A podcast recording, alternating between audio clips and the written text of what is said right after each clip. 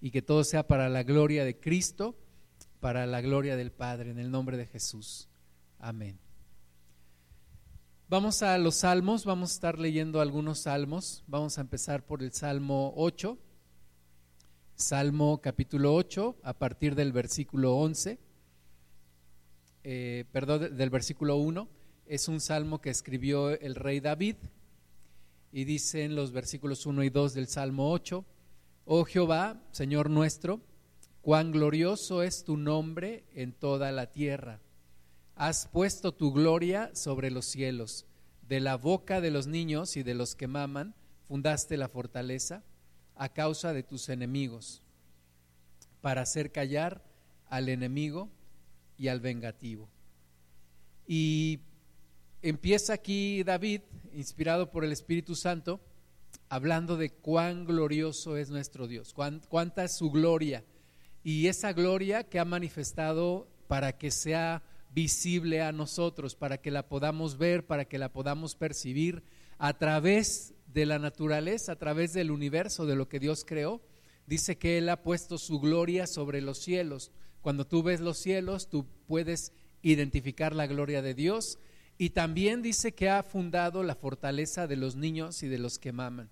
Vamos a, ver más adelante que Jesús citó esta, estos versículos cuando una multitud de muchachos estaba aclamándolo y bendiciendo el nombre de Dios. Entonces, vamos a continuar leyendo. El versículo 3 dice, cuando veo tus cielos, obra de tus dedos, la luna y las estrellas que tú formaste, digo, ¿qué es el hombre para que tengas de él memoria?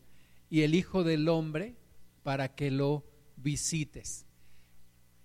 De nuevo está observando los cielos, dice aquí, David, inspirado por el Espíritu Santo, cuando yo veo los cielos, cuando veo la luna, cuando veo las estrellas, ¿verdad? Una cosa es ver el cielo de día, se ve la, gloria de Dios, especialmente en estos tiempos donde hemos tenido cielo azul, eh, donde se ve la gloria de Dios en, este, en este gran cielo. Pero, pero otra cosa es verlo también de noche, cuando de noche se ven la luna, las estrellas, y entonces David dice, esto es, esto es impresionante, esto es maravilloso, vemos la gloria de Dios, pero él dice, cuando yo veo todo esto, cuando veo tu gloria en los cielos, entonces volteo a mí y me pregunto, ¿quién soy yo para que tengas memoria de mí? ¿Qué es el hombre para que tengas memoria de él y qué es el Hijo del hombre para que lo visites? Eh, Jesús hizo una pregunta con sus discípulos y Jesús les dijo, ¿quién dicen los demás que es el Hijo del Hombre? ¿Verdad? Y ya le, dijeron, pues unos dicen que eres Juan, otros que eres Elías, otro que, algún profeta. Y Jesús les dice, ¿y quién dicen ustedes que, yo soy?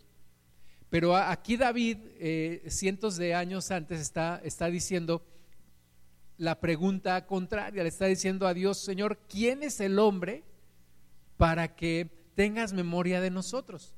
¿Qué somos nosotros? ¿Por qué nos amas tanto? ¿Por qué, por qué no has acabado con la, con la humanidad? ¿Por qué no has destruido a la creación? ¿Por qué no has acabado con todo esto?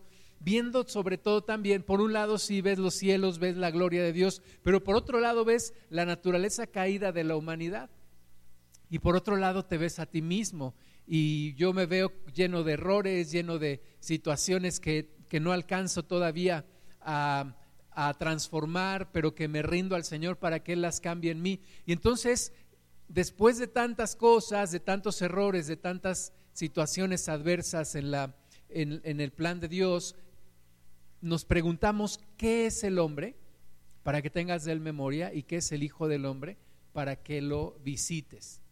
Y esta es una pregunta que yo quisiera que se quedara en tu corazón por estos tiempos que vamos a estar predicando, escudriñando la palabra, que la traigas en tu corazón y que estés pensando acerca de esto. ¿Qué es el hombre? ¿Qué es el Hijo del Hombre? Y luego sigue explicando por qué se hace esta pregunta. Versículo 5 del Salmo 8, le has hecho poco menor que los ángeles y lo coronaste de gloria y de honra. Le hiciste señorear sobre las obras de tus manos todo lo pusiste debajo de sus pies, ovejas y bueyes, todo ello, y asimismo las bestias del campo, las aves de los cielos y los peces del mar. Todo cuanto pasa por los senderos del mar. Entonces, ahora está diciendo, el hombre es un, un poco menor, está hecho un poco menor a los ángeles. Y si somos hechos un poco menor a los ángeles, los ángeles no morirán, los ángeles no tienen un cuerpo como nosotros, pero somos hechos un poco menor que los ángeles de manera temporal, porque gracias a Jesús, gracias a su obra y a su resurrección, resucitaremos en un cuerpo celestial y ya no moriremos y seremos igual que los ángeles. Jesús dijo, serán como los ángeles que no se casan ni se dan en casamiento. Entonces, somos hechos un poco menor a los ángeles. David pregunta, ¿qué es el hombre? ¿Qué es el Hijo del Hombre? Cuando veo toda tu gloria, cuando veo todo lo que tú eres, cuando veo los cielos que reflejan tu gloria, y entonces me veo a mí, y entonces veo a la humanidad, entonces me pregunto, ¿qué es el hombre? ¿Qué es el hombre? Y aunque lo pusiste como para señorear toda la creación, dice aquí, todo lo pusiste debajo de sus pies, esa autoridad que Dios nos había dado la perdimos. La perdimos en cuanto perdimos nuestra comunión con Dios, en cuanto perdimos nuestra relación y en cuanto dejamos de sujetarnos a la autoridad de Dios, perdimos toda esa autoridad. Y es increíble que hoy en día un, pequeño eh, ser no sé si es un ser vivo, creo que no, eh, un virus que ni siquiera lo podemos ver, está causando estragos en toda la humanidad. Tenía yo una, una clase con una profesora de Estados Unidos y el, el, profesor que la había invitado nos dijo, pues esta señora, perdónenme, pero se acaba de contagiar y no podrá dar la clase porque se ha contagiado de este virus que está causando estragos en todo el mundo. Literalmente es en todo el mundo. Era todavía gente que, que piensa que no es cierto, que esto del virus no existe, que, es mentira.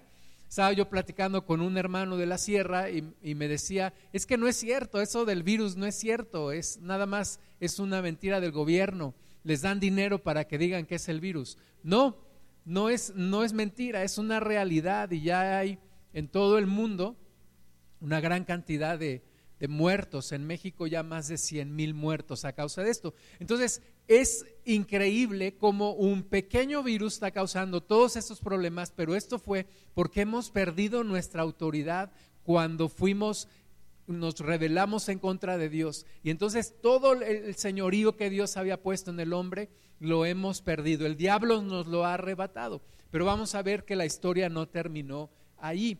Entonces sigue el Salmo 8, versículo 9, oh Jehová, Señor nuestro, cuán grande es tu nombre en toda la tierra. Como que deja ahí la pregunta en el aire, como que no concluye el Salmo 8. ¿Qué es el hombre? ¿Qué es el hombre para que tengas memoria de él? Y el Hijo del hombre para que lo visites. ¿Qué es el hombre? Vamos a ver otro salmo, el Salmo 19. Dice el versículo 1 del Salmo 19, los cielos cuentan la gloria de Dios y el firmamento anuncia la obra de sus manos. Un día emite palabra a otro día y una noche a otra noche declara sabiduría. No hay lenguaje ni palabras, ni es oída su voz. Por toda la tierra salió su voz y hasta el extremo del mundo sus palabras. Entonces, de nuevo dice aquí el Salmo, los cielos cuentan la gloria de Dios. Otra vez no, no es más que lo único que tienes que hacer es salir, ver el cielo, ver la gloria de Dios. Y como el firmamento, dice, anuncia la obra de sus manos. Nos hemos deleitado en ver los atardeceres, en ver el cielo. Ningún atardecer es igual a otro. Ver los colores en el cielo. Y esto es porque el firmamento anuncia la obra de las manos de Dios. Y un día, dice, emite palabra a otro día. Y una noche a otra noche declara la sabiduría. Pero no hay lenguaje ni palabras, más ahí hay un mensaje que no se comunica con palabras ni con un lenguaje. Entonces, la pregunta es, ¿qué nos quiere decir Dios cuando nos muestra su creación? ¿Qué nos quiere decir Dios cuando nos manifiesta toda su creación? cuando vemos los cielos, cuando vemos el firmamento, cuando vemos las estrellas. Algunos están obsesionados con la vida en otro planeta, porque tenemos una, una forma de pensar eh, de, condominios del Infonavit, ¿no? Si, si, si hay tanto universo es porque debe de haber a fuerzas mucha otra gente en otro lugar. Pero no es eso, no era eso el propósito de Dios. Entonces, ¿qué es lo que Dios nos quiere decir con su creación?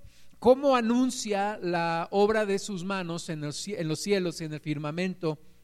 Y aunque de un día a otro no hay palabras, pero hay una comunicación allí que Dios nos quiere revelar y que Dios nos quiere mostrar. Vamos a seguir leyendo en el versículo 4. En ellos puso tabernáculo para el sol y este, como esposo que sale de su tálamo, se alegra cual gigante para correr el camino. De un extremo de los cielos es su salida y su curso hasta el término de ellos, y nada hay que se esconda de su calor. Yo estaba en una ocasión hace como unos 12 años, más o menos, 13 años, estaba trabajando en, en la Ciudad de México. Yo trabajaba en un piso 20, ahí en la Avenida Reforma, y mi, mi, lugar de trabajo daba hacia un ventanal, entonces yo veía el sol cuando salía. Y yo llegaba muy temprano, ya estábamos viviendo aquí en Pachuca, yo me iba muy temprano, a las 4 de la mañana, llegaba allá antes de las 7 de la mañana y, me, y alcanzaba a ver cómo el sol salía.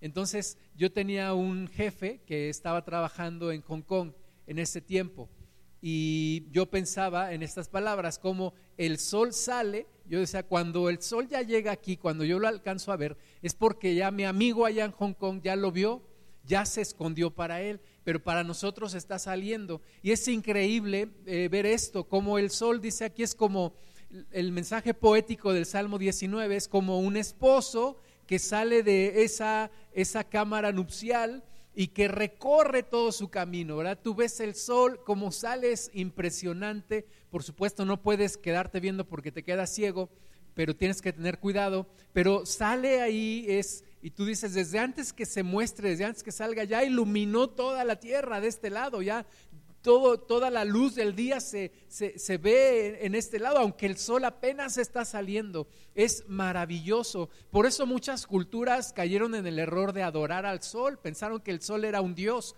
pero aquí dice que Dios lo hizo, Dios creó al sol, le puso tabernáculo, qué, qué, bonita... Eh, metáfora es esta, le puso un tabernáculo de donde sale el sol, en donde recorre toda la tierra en un día, Es, es, hermoso ver cómo va recorriendo, se va moviendo hasta que finalmente se mete al, del otro lado, como ese esposo que recorre al salir de su tálamo y se alegra cual gigante para correr el camino y todos los días, todos los días dará ese recorrido de un extremo a otro, dice su salida y su curso hasta el término de ellos y nada hay que se esconda de su calor. Gracias a Dios por el sol, gracias a Dios que lo hizo así. Es hermoso, de nuevo, Dios nos está hablando a través de su creación.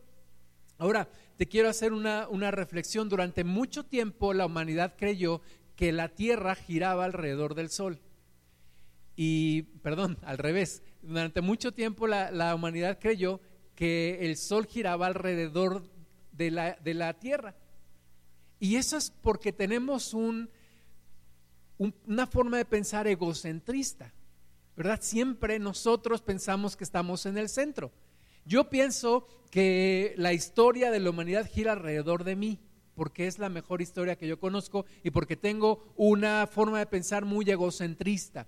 Pienso que mi familia tiene que servirme a mí. Pienso que los que están alrededor tienen que servir para mis propósitos. Esa es la forma de pensar de un Adán que cayó de la, de la relación con Dios. Y esta es la forma de pensar que tú y yo tenemos que vencer. Entonces, fue todo, todo una, un evento, todo un cambio en la forma de pensar del mundo cuando, cuando se demuestra que eh, no es que el, sol gira alrededor de la tierra, sino al revés.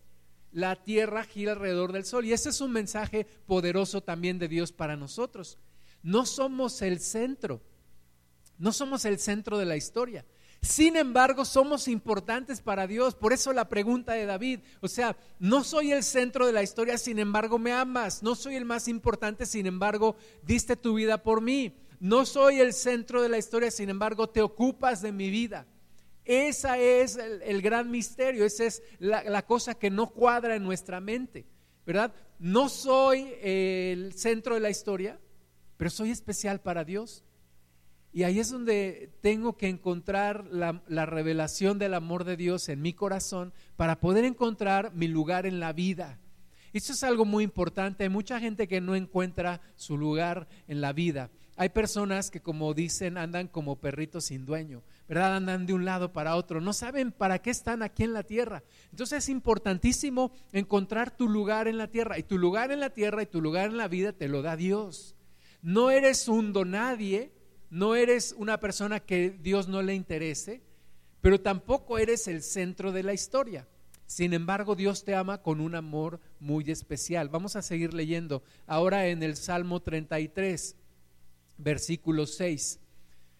Dice ahí, por la palabra de Jehová fueron hechos los cielos y todo el ejército de ellos por el aliento de su boca. Él junta como montón las aguas del mar. Él pone en depósito los abismos. Tema a Jehová toda la tierra. Teman delante de Él todos los habitantes del mundo, porque Él dijo y fue hecho. Él mandó y existió. Entonces de nuevo dice aquí que, que por la palabra de Dios fueron hechos los cielos. ¿sí? Carlos, Carl Sagan dijo que era la, teoría del Big Bang y que una gran explosión y que la, la suerte, el azar, etcétera, etcétera. La Biblia nos dice claramente, fue Dios por su palabra. Él hizo los cielos, Él creó los cielos, de la nada, Él creó todo. De la nada Él hizo todo el universo. Y dice aquí que Él hizo el ejército de los cielos por el aliento de su boca. Imagínate a Dios soplando del aliento de su boca y en ese momento se están creando todos los planetas, todas las galaxias, todos los sistemas, todo lo que existe. Dios lo hizo con el aliento de su boca, con el poder de su palabra. Dios es grande, es maravilloso y junta como un montón las aguas del mar. Eh, yo conocí el mar entre los 18 y 19 años, más o menos. Yo no conocía el mar. Y cuando lo conocí fue algo impresionante, impactante, porque tú ves el mar y tú no le ves, tú no le ves fin.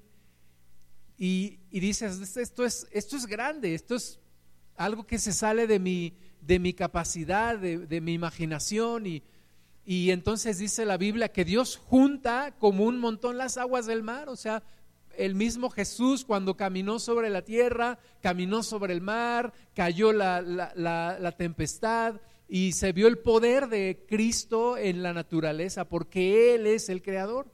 Entonces, tema a Jehová toda la tierra, teman a Dios todos los habitantes del mundo. Dios debe ser temido, Dios debe de ser respetado, Dios debe de ser tenido en honor por cada uno de nosotros porque muestra su gloria en medio de toda la naturaleza. Entonces regreso a la pregunta, si Dios hace todo esto, ¿verdad? ¿Y por qué lo hace Dios y por qué lo muestra a nosotros? ¿Nos quiere impresionar? Como diría alguien, ¿nos quiere apantallar? ¿O por qué Dios hace todo esto y lo muestra a nuestras vidas? ¿Por qué? Y vuelvo a la pregunta de David, ¿qué es el hombre y qué es el Hijo del Hombre? Para que tengas de él memoria. Romanos 1 nos da un poco de de luz acerca de esto. ¿Por qué quiere, por qué muestra Dios su gloria a través de la naturaleza? Romanos 1, 18. Eh, dice, porque la ira de Dios se revela desde el cielo contra toda impiedad e injusticia de los hombres que detienen con injusticia la verdad. Porque lo que de Dios se conoce les es manifiesto pues Dios se lo manifestó porque las cosas invisibles de Él, su eterno poder y deidad, se hacen claramente visibles desde la creación del mundo, siendo entendidas por medio de las cosas hechas de modo que no tienen excusa, pues habiendo conocido a Dios, no le glorificaron como a Dios ni le dieron gracias, sino que se envanecieron en sus razonamientos y su necio corazón fue entenebrecido. profesando ser sabios, se hicieron necios y cambiaron la gloria del Dios incorruptible en semejanza de imagen de hombre corruptible, de aves, de cuadrúpedos y de reptiles. Entonces, el Antiguo Testamento no es incorrecto, pero es incompleto. ¿Verdad? La pregunta que se hace David en el Antiguo Testamento, que es el hombre el Hijo del Hombre, para que tengas memoria de él. Y cuando yo veo los cielos y tu gloria, entonces me pregunto, ¿qué somos nosotros? Bueno, hay respuestas claras en el Nuevo Testamento, por eso la Biblia debe de ser analizada como un médico cuando estudia el cuerpo del hombre. Un, un doctor no aísla los los órganos del cuerpo humano, porque todo tiene conexión y la Biblia todo tiene conexión. Necesitamos Antiguo Testamento y necesitamos Nuevo Testamento. No puedes hacer énfasis solamente en uno de los dos. No puedes sacar un texto de contexto para hacer un pretexto y para hacer una nueva doctrina y para crear una nueva ideología y una nueva corriente y un nuevo movimiento y generar divisiones. Tienes que tomar las dos, tienes que entender la palabra y sobre todo con la dirección del Espíritu Santo. Entonces, Romanos 1 nos dice que, que una de las razones por las cuales Dios muestra su gloria en su creación es para que quede evidencia de que Él existe.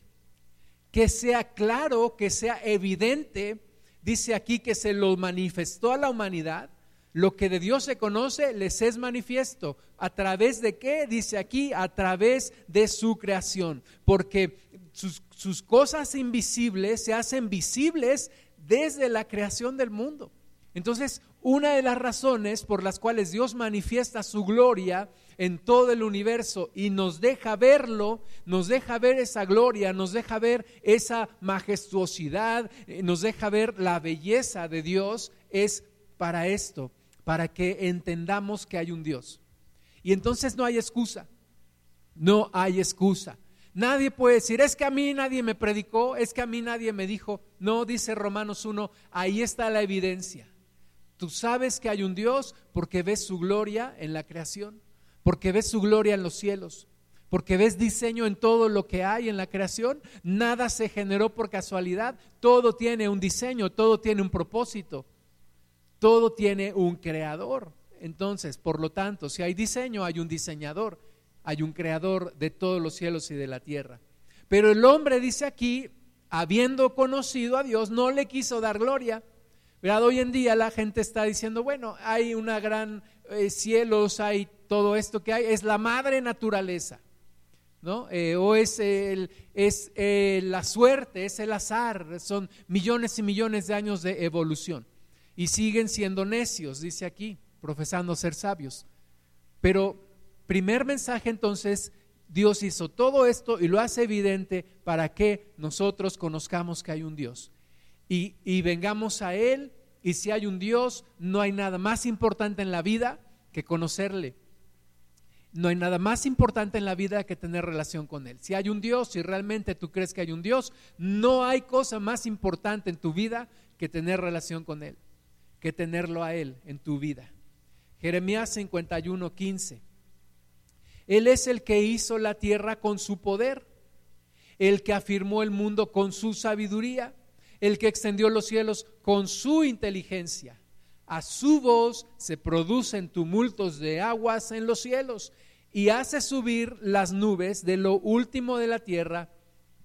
Él hace relámpagos con la lluvia y saca el viento de sus depósitos.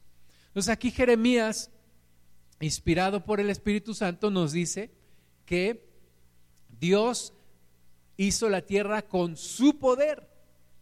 Él afirmó el mundo con su sabiduría y él extendió los cielos con su inteligencia.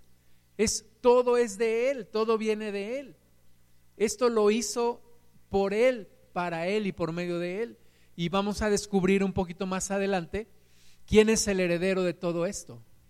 Yo debo de estar agradecido con Dios porque me permite disfrutar de su creación. Pero tengo que entender que aunque la puedo disfrutar, el centro de todo esto y el motivo de todo esto no soy yo. El motivo de toda esta historia no soy yo. Ahí es, es, es complicado en nuestra mente, es complicado en nuestro ego entender esto. Pero yo no soy el centro de la historia.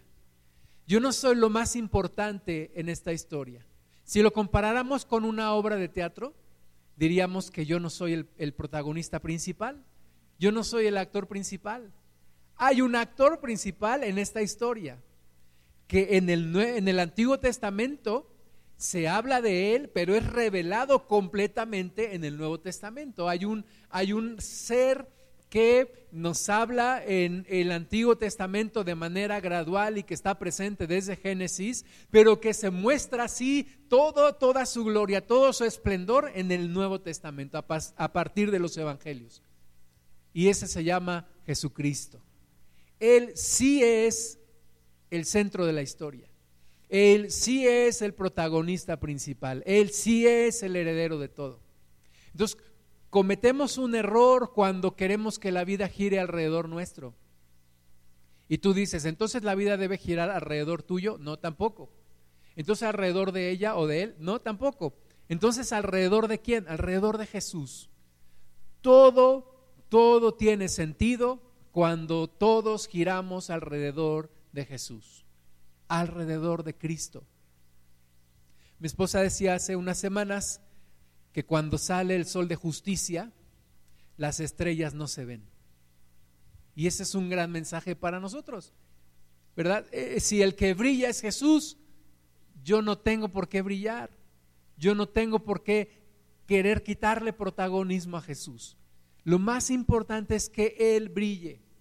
Y si Él con su luz la refleja en mí y la hace mostrar en mi vida, eso es bueno, pero para, que la gloria se la lleve siempre Él.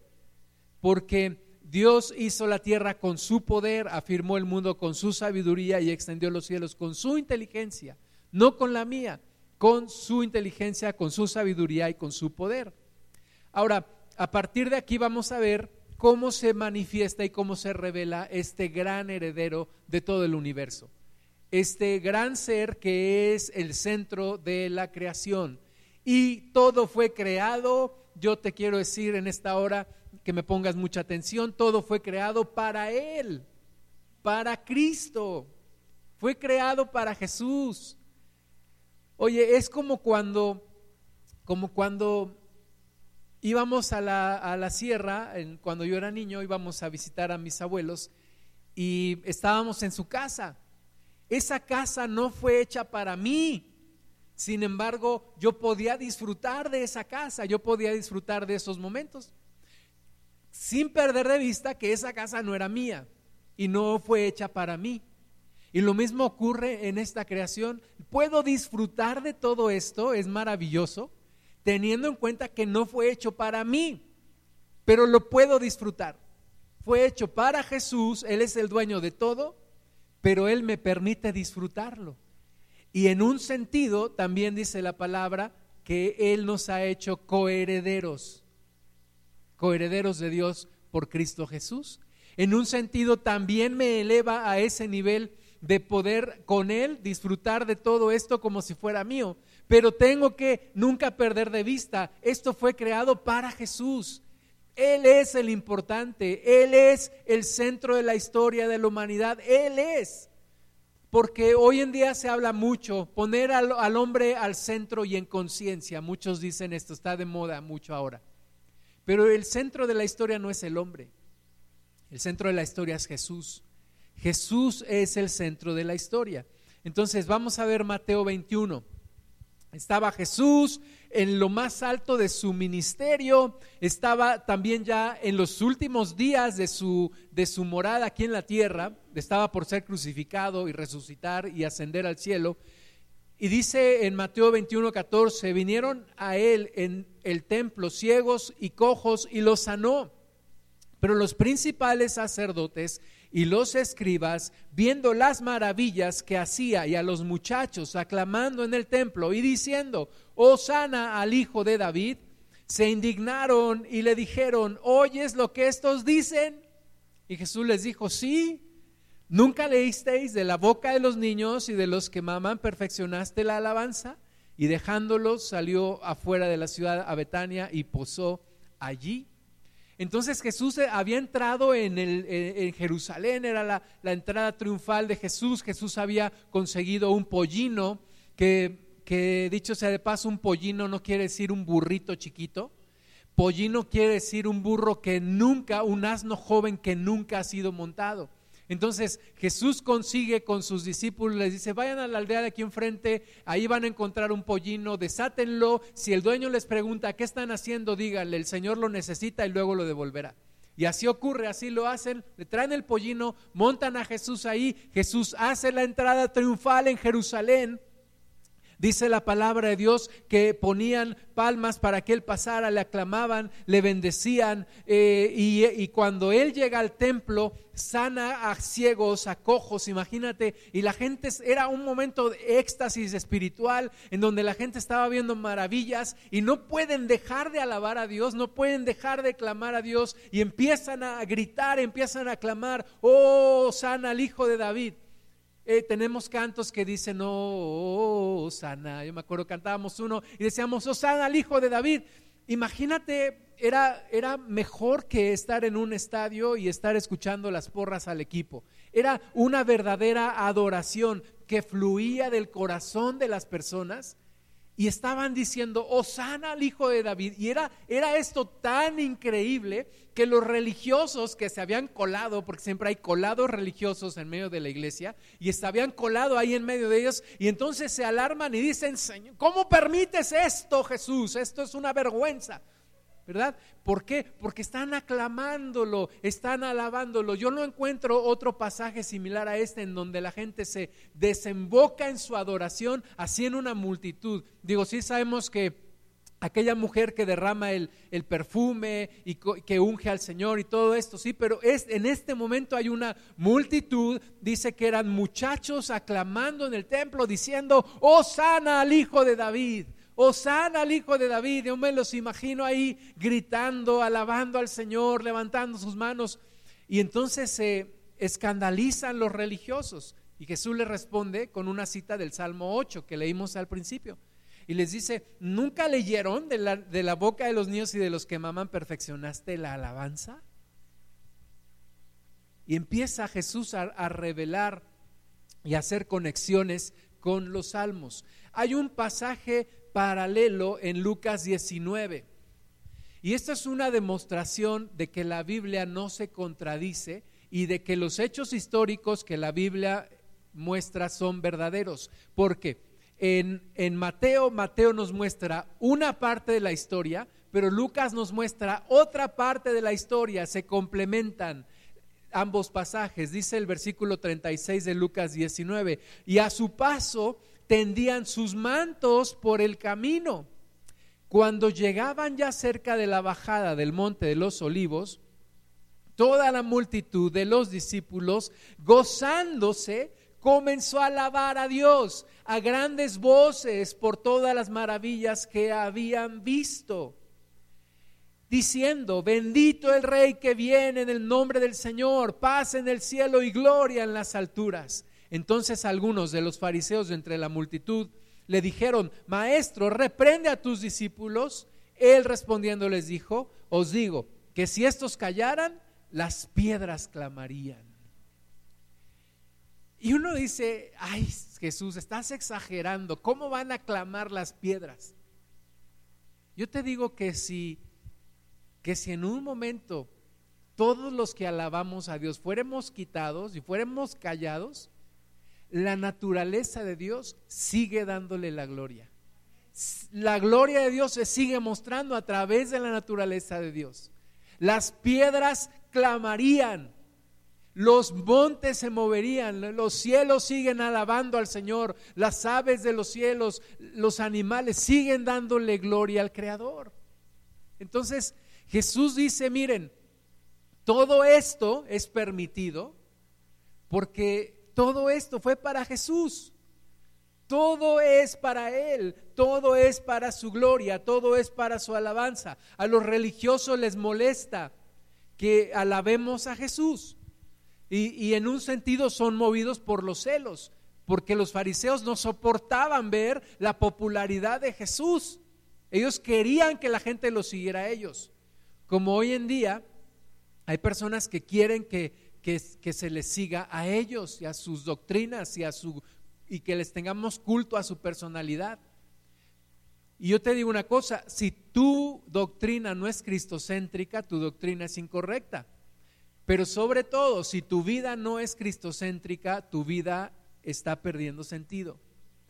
Jesús tiene que estar en el centro de nuestra vida, en el centro de nuestras creencias. Cuando ya la doctrina se desvía a pensar más en nuestras obras, a pensar más en nosotros y en lo que somos y qué justos somos, etcétera, estamos perdiendo el piso, estamos perdiendo el lugar. Nuestra doctrina, nuestra vida, nuestra adoración tiene que estar centrada en Jesús, solo en Jesús. Es el énfasis que debemos hacer, es Cristo, es Jesucristo. Entonces, alababan a Dios por las maravillas que habían visto y aclamaban a Cristo porque reconocían que Él es digno de alabanza. Hebreos 1 nos lo dice más claramente. Hebreos nos dice las cosas claramente, nos da una revelación. Y una revelación es, es dar a nuestro conocimiento algo que ya existía, pero que nosotros no sabíamos. Eso se llama revelar. Es como cuando revelábamos las fotos, ¿verdad? Ibas con un rollo donde ahí estaban las imágenes, pero no se veían. Y entonces cuando revelan, entonces salen a la luz. Entonces Hebreos es una revelación de un mundo espiritual que ya existía, desde el Antiguo Testamento y desde mucho antes, pero que se va mostrando paulatinamente, pero que claramente se revela en, el Nuevo Testamento. Es la conclusión de la revelación, desde Génesis hasta Apocalipsis. En Nuevo Testamento tenemos toda la revelación completa. Hebreos 1. 1. Dios, habiendo hablado muchas veces y de muchas maneras en otro tiempo a los padres por los profetas, en estos postreros días nos ha hablado por el Hijo, a quien constituyó heredero de todo y por quien asimismo hizo el universo. Entonces aquí está claro, está súper claro, está súper revelado el tema. Dice aquí que Dios ha hablado muchas veces y de muchas maneras a los padres por los profetas, ¿verdad? Habló por Moisés, habló por Elías, habló por Jeremías, Ezequiel, etcétera. Pero dice aquí que en estos postreros días nos ha hablado por el Hijo, por el Hijo. ¿Verdad? A mí Dios me habló no a través de Moisés, me habló a través de Jesús. Ahora, Jesús le dictó a Moisés lo que tenía que escribir, pero la revelación viene a mi vida a través de Cristo, a través de Jesús. No menosprecio el Antiguo Testamento, pero soy consciente que la revelación completa está antiguo más Nuevo Testamento. Y el Nuevo Testamento es la revelación completa. Jesús viene a ser el que habla a la humanidad. Habla a la humanidad. Jesucristo viene a hablar a la humanidad. Jesús, dice el libro de Juan capítulo 1, es el verbo de Dios. ¿Y por qué es el verbo de Dios? Porque todo lo que Dios nos quería decir está encarnado en la persona de Jesús. ¿Tú quieres saber todo lo que Dios te quería decir? Está encarnado en Jesucristo, en su mensaje, en su forma de vida, en su revelación. Ahí está todo. Ahí está la revelación completa. Fue una verdadera tristeza que el pueblo de Israel no aceptara a Jesús y al día de hoy no aceptan a Jesús. Un judío no puede ser cristiano, o es cristiano o es judío. Los primeros cristianos no eran llamados judíos mesiánicos, no eran llamados israelitas, eran llamados cristianos, les llamaban los del camino, les llamaban cristitos. Y finalmente cristianos, se les empezó a llamar cristianos allá en Antioquía. Entonces, Dios nos ha hablado muchas veces y de muchas maneras a través de los profetas, pero en estos últimos días nos habla por el Hijo. ¿Y quién es el Hijo? Pues nada menos y nada más que el heredero de todo. Y por quien asimismo hizo el universo. Aquí aparece el protagonista de la historia. Aquí se nos muestra realmente quién es el, quién es el verdadero centro de esta historia. ¿Por qué estamos aquí tú y yo? Y estamos aquí tú y yo por Él. Porque si no hubiera sido por Él, no estaríamos aquí, no hubiéramos sido creados. Todo fue creado para Él. Por Él se hizo el universo. Entonces, digo, es, un golpe duro al ego, ¿verdad? Ay, es que yo pensé que todo esto había sido creado para mí. Y todavía le decía a Dios, ¿y la Cheyenapa? No. Todo esto fue creado para Jesús y por Jesús y por medio de Él. Pero gloria a Dios, a mí se me permite disfrutar de todo esto y tener a Jesús en mi vida. Esa es la mayor bendición. Esa es la mayor bendición. Es como cuando Juan el Bautista dice, yo no soy el esposo, pero yo soy amigo del esposo y eso me hace feliz. Eso me hace feliz, tener comunión con el que es el heredero, el dueño de todo, el, eh, eh, por quien se hizo todo el universo, ¿verdad? Hebreos es claro en este sentido.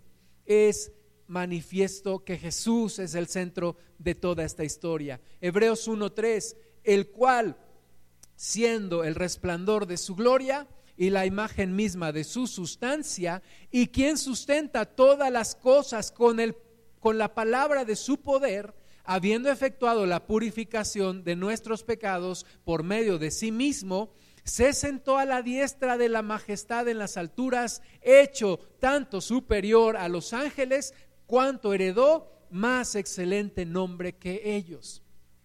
Estas palabras son muy importantes también nos dice quién es Jesús. ¿Quién es Jesús? Es el resplandor de la gloria de Dios.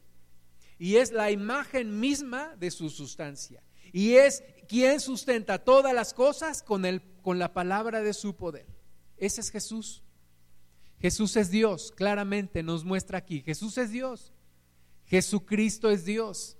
Hay grupos religiosos que niegan la deidad de Jesús. Jesucristo es Dios. Si tú eres sincero con la palabra de Dios, tú tienes que admitir que Jesucristo es Dios. Pero siendo Él todo esto, dice aquí que vino a hacer la purificación de nuestros pecados por medio de sí mismo por medio de sí mismo hizo la purificación de nuestros pecados. Y luego fue al cielo, se sentó a la diestra de Dios y es hecho superior a los ángeles por cuanto tiene un más excelente nombre que ellos. Hebreos 1.5, porque ¿a cuál de los ángeles dijo Dios jamás? Mi hijo eres tú, yo te he engendrado hoy. Y otra vez yo seré a él padre y él me será a mi hijo. Y otra vez, cuando introduce al primogénito en el mundo, dice, adórenle todos los ángeles de Dios. Ciertamente de los ángeles dice, el que hace a sus ángeles espíritus y a sus ministros llama de fuego. Mas del Hijo dice, tu trono, oh Dios, por el siglo del siglo. Cetro de equidad es el cetro de tu reino. Has amado la justicia y aborrecido la maldad, por lo cual te ungió Dios, el Dios tuyo, con óleo de alegría, más que a tus compañeros. Está diciendo que Jesús tiene un nombre más excelente que los ángeles, que Jesús es superior a los ángeles. Hebreos 2.5, porque no sujetó a los ángeles el mundo venidero, acerca del cual estamos hablando. Pero alguien testificó en cierto lugar diciendo, que es el hombre para que te acuerdes de él? O el hijo del hombre para que le visites. Le hiciste un poco menor que los ángeles, le coronaste de gloria y de honra y le pusiste sobre las obras de tus manos, todo lo sujetaste bajo sus pies.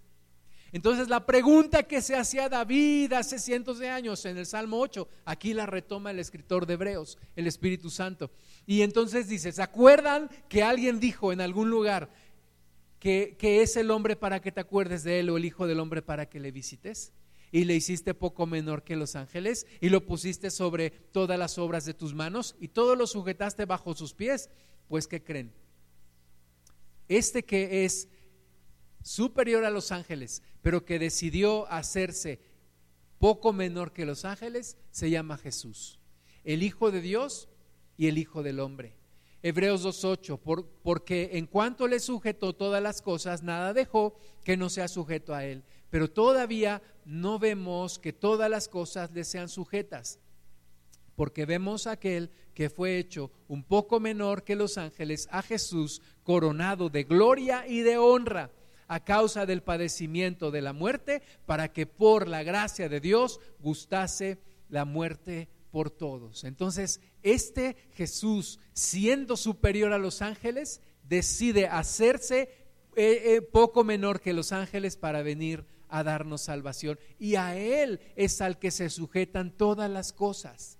Todas las cosas que Dios hizo, todas las cosas que fueron hechas por el mismo Jesús son sujetas a Él, están sujetas a Él. Él viene a recuperar una autoridad que la humanidad había perdido.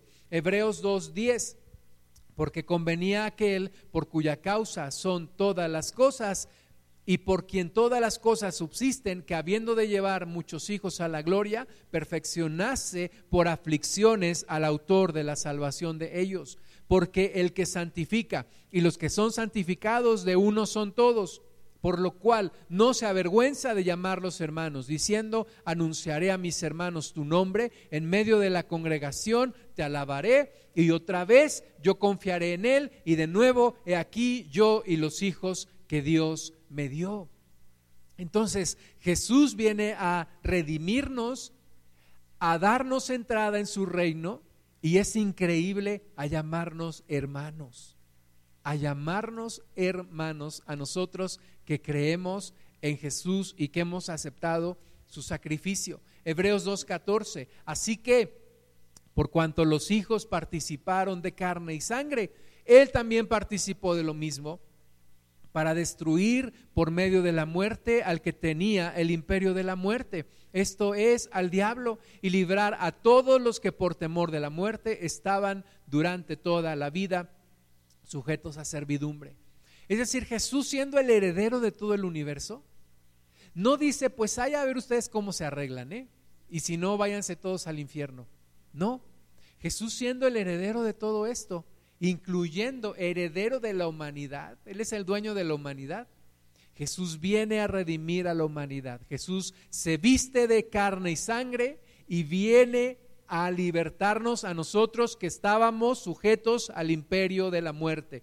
Y nos viene a librar de ese imperio y nos viene a dar vida eterna a su lado. Hebreos 2.16, porque ciertamente no socorrió a los ángeles, sino que socorrió a la descendencia de Abraham, por lo cual debía ser en todo semejante a sus hermanos, para venir a ser misericordioso y fiel sumo sacerdote en lo que a Dios se refiere, para expiar los pecados del pueblo. Pues en cuanto él mismo padeció siendo tentado, es poderoso para socorrer a los que son tentados. Entonces, Jesús viene a socorrer a la descendencia de Abraham.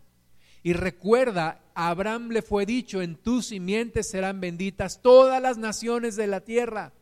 Todas las naciones de la tierra. Eso incluye a México, eso incluye a todas las naciones, absolutamente a todas. Jesús dijo, la salvación viene de los judíos, pero Jesús no dijo, la salvación es solamente para los judíos, porque todas las naciones están incluidas, estamos incluidas. Y socorrió a la descendencia de Abraham. ¿Y cuál es la descendencia de Abraham? Dice la palabra, los que somos justificados por fe. Somos justificados por fe y no por obras. Hebreos 3.1 por tanto, hermanos santos, participantes del llamamiento celestial, considerad al apóstol y sumo sacerdote de nuestra profesión, Cristo Jesús. Esta es la conclusión de todo este mensaje que hasta aquí dice Hebreos. Y esta es la conclusión también de este mensaje que estoy predicando. Consideremos a Jesús. Él es el único digno.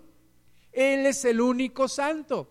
Él es el único digno de alabanza. Él es el único digno de imitar. Él es el único digno de seguir.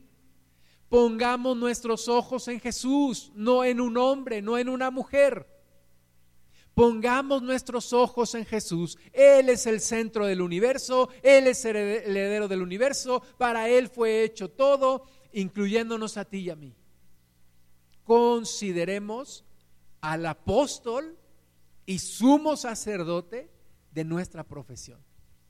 Cristo Jesús.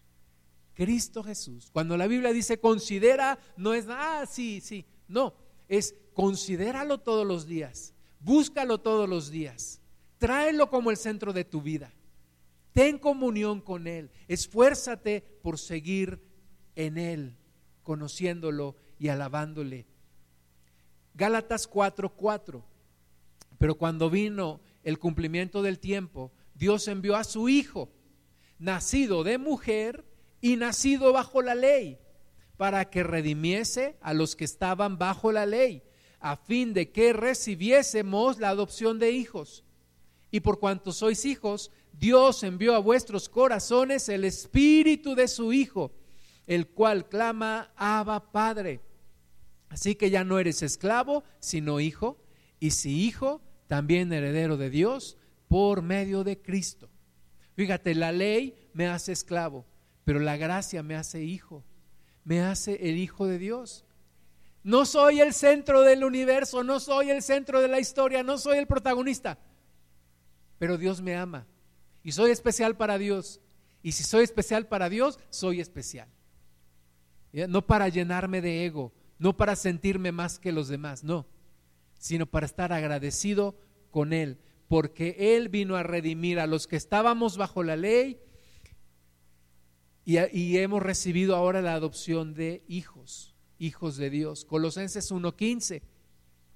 Él es la imagen del Dios invisible, el primogénito de toda creación, porque en Él fueron creadas todas las cosas, las que hay en los cielos y las que hay en la tierra visibles e invisibles, sean tronos, sean dominios, sean principados, sean potestades, todo fue creado por medio de Él y para Él. Y Él es antes de todas las cosas y todas las cosas en Él subsisten. Entonces, como dice la palabra, honra al Hijo para que no se enoje el Padre. Nadie puede llegar al Padre si no es por el Hijo. No hay un atajo para llegar al Padre. Tienes que honrar al Hijo para poder honrar al Padre. Tienes que ser salvo a través del Hijo. No hay otro camino. No hay otro camino. Jesús dice, yo soy el camino, no uno de los caminos. Jesús dice, yo soy el camino. Colosenses 1, 18. Y Él es la cabeza del cuerpo que es la iglesia. Estamos equivocados cuando cuando decimos es que la cabeza de la iglesia es el pastor, no, la cabeza de la iglesia no es el pastor, la cabeza de la iglesia es Cristo. Él es la cabeza del cuerpo, que es la iglesia, el que es el principio, el primogénito de entre los muertos, para que en todo tenga la preeminencia, por cuanto agradó al Padre que en él habitase toda plenitud y por medio de él reconciliar consigo todas las cosas así las que están en la tierra como las que están en los cielos, haciendo la paz mediante la sangre de su cruz. Al diablo no le gusta esto para nada, para nada. Cuando Jesús estuvo en la tierra, el diablo le dijo, póstrate delante de mí y yo te daré todo esto que me ha sido dado. No es cierto. Él lo arrebató, él es un impostor. Para nada le gusta que Jesús sea el primogénito, en la preeminencia en todo y que todo sea por Él, por medio de Él y para Él. Y por eso el enemigo nos causa tanta confusión y nos quiere poner a nosotros, engañarnos y decir, tú eres el Dios, tú eres el importante, tú eres el centro de todo, tus obras son lo más importante. No, Jesús es el importante, Jesús lleva preeminencia en todo, Jesús lleva preferencia en todo. Primera de Corintios 15, 20. Mas ahora Cristo ha resucitado de los muertos, primicias de los que durmieron es hecho. Por cuanto la muerte entró por un hombre, también por un hombre la resurrección de los muertos, porque así como en Adán todos mueren, también en Cristo todos serán vivificados. Jesús es aquel que viene a redimirnos. De nuevo, no se queda en su posición privilegiada de ser el universo eh, perdón, el heredero de todo el universo, sino que viene a redimirnos, a libertarnos, a morir por nosotros. Mateo 16, 13. Viniendo Jesús a la región de Cesarea de Filipo, preguntó a sus discípulos diciendo, ¿quién dicen los hombres que es el Hijo del Hombre? Ellos dijeron, unos Juan el Bautista, otros Elías, otros Jeremías o alguno de los profetas. Y él les dijo, ¿y vosotros quién decís que soy yo? Y esta es la pregunta más importante que yo te hago a ti. Decíamos al principio, David se preguntaba, ¿qué es el hombre? Pero ahora aquí Jesús pregunta, ¿quién dicen ustedes que es el Hijo del Hombre? ¿Quién dices tú que soy yo? Dice Jesús. ¿Quién es Jesús para ti? ¿Quién es Jesús para ti? Y así como le dijeron los discípulos, hoy hay diversas respuestas, diversas respuestas. Lo importante es, ¿quién crees tú que es Jesús? Respondiendo Simón Pedro dijo, tú eres el Cristo, el Hijo del Dios viviente. Entonces le respondió Jesús, bienaventurado eres Simón, hijo de Jonás, porque no te lo reveló carne ni sangre, sino mi Padre que está en los cielos. Hermanas y hermanos, esto viene por revelación. Hay una necesidad de una revelación en nuestras vidas, la revelación del Hijo de Dios en nuestras vidas. No lo vamos a conocer por nuestros razonamientos, porque dice Romanos que tenemos razonamientos necios, que tenemos una mente reprobada. No lo vamos a hallar por razonamientos, lo vamos a hallar por revelación. ¿Revelación de quién? De Dios. Estaba leyendo en la semana un documento científico que habla de la inspiración y ellos mismos reconocen que la palabra original de la inspiración viene de soplar, soplar. Inspiración es soplar. Cuando Dios sopla, sopla esa inspiración, dice que los profetas empezaron a escribir. Entonces es por revelación, no por imitación, no por lógica, no por razonamientos, es por revelación. Y, a Pedro le fue revelado por el mismo Padre. Y a ti y a mí necesita ser Jesús revelado a nosotros. Necesitamos que Dios se revele a Jesús en nuestras vidas. Y entonces en Mateo 16, 18 Jesús dice, tú eres Pedro y sobre esta roca, está hablando Jesús del mismo, edificaré mi iglesia y las puertas del Hades no prevalecerán contra ella. Y aquel que tiene una revelación de Jesús y que acepta a Jesús como es, tiene una autoridad sobre el adversario. Apocalipsis 1.4, este Jesús está por regresar está por venir. Estaba leyendo en la semana también eh, un tuit de un médico que desde mi punto de vista es un experto en todo esto del tema de la pandemia aquí en México. Y él decía, esto, esto está por terminar. Dijo, no, no bajen la guardia, no se descuiden. Y yo pienso en, en los tiempos que nos toca vivir, y yo pienso, Jesús está por venir. Jesús está por venir. No bajemos la guardia. Jesús está por venir. No nos desviemos, no nos descuidemos, no nos apartemos, porque sería una verdadera lástima que nos perdiéramos, una verdadera tragedia. No perdamos nuestro galardón, no dejemos de creer en Jesús, no dejemos de tener comunión con Él. Apocalipsis 1:4, Juan a las siete iglesias que están en Asia. Gracia y paz a vosotros del que es y que era y que ha de venir y de los siete espíritus que están delante de su trono, y de Jesucristo, el testigo fiel, el primogénito de los muertos y el soberano de los reyes de la tierra, al que nos amó y nos lavó de nuestros pecados con su sangre y nos hizo reyes y sacerdotes para Dios su Padre. A Él sea la gloria, el imperio por los siglos de los siglos. Amén. He aquí que viene con las nubes y todo ojo le verá y los que le traspasaron y todos los linajes de la tierra harán lamentación por Él. Sí, amén. Yo soy el alfa y la omega, el principio y el fin, dice el Señor, el que es, el que era, el que ha de venir, el todopoderoso. Ese es nuestro Jesús. Jesús viene pronto, Cristo viene pronto. Y su galardón con él. Y concluyendo, 2 Corintios 5:14, porque el amor de Cristo nos constriñe pensando esto, que si uno murió por todos, luego todos murieron y por todos murió, para que los que viven ya no vivan para sí, sino para aquel que murió y resucitó por ellos. Tenemos que vivir para Él. No vas a encontrar felicidad aparte de Él. No vas a encontrar propósito aparte de Dios. No vas a encontrar propósito aparte de Jesús. No encontrarás plenitud lejos de Jesús. Ponlo al centro de tu vida. Ponlo en el centro de tu corazón. Ponlo en el centro de tus pensamientos, siempre. El heredero del universo, por quien todo esto fue constituido y quien sustenta todas las cosas con la palabra de su poder. Este es nuestro Cristo.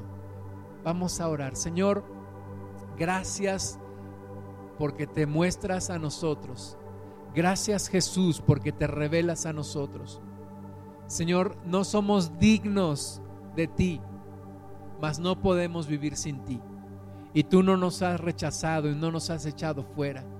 Señor, tómanos a todos nosotros, alcanza a muchos más y no dejes que nos perdamos, no dejes que nos desviemos, no dejes que nos confundamos, no dejes que se vuelva a inflar el ego en nosotros, Señor.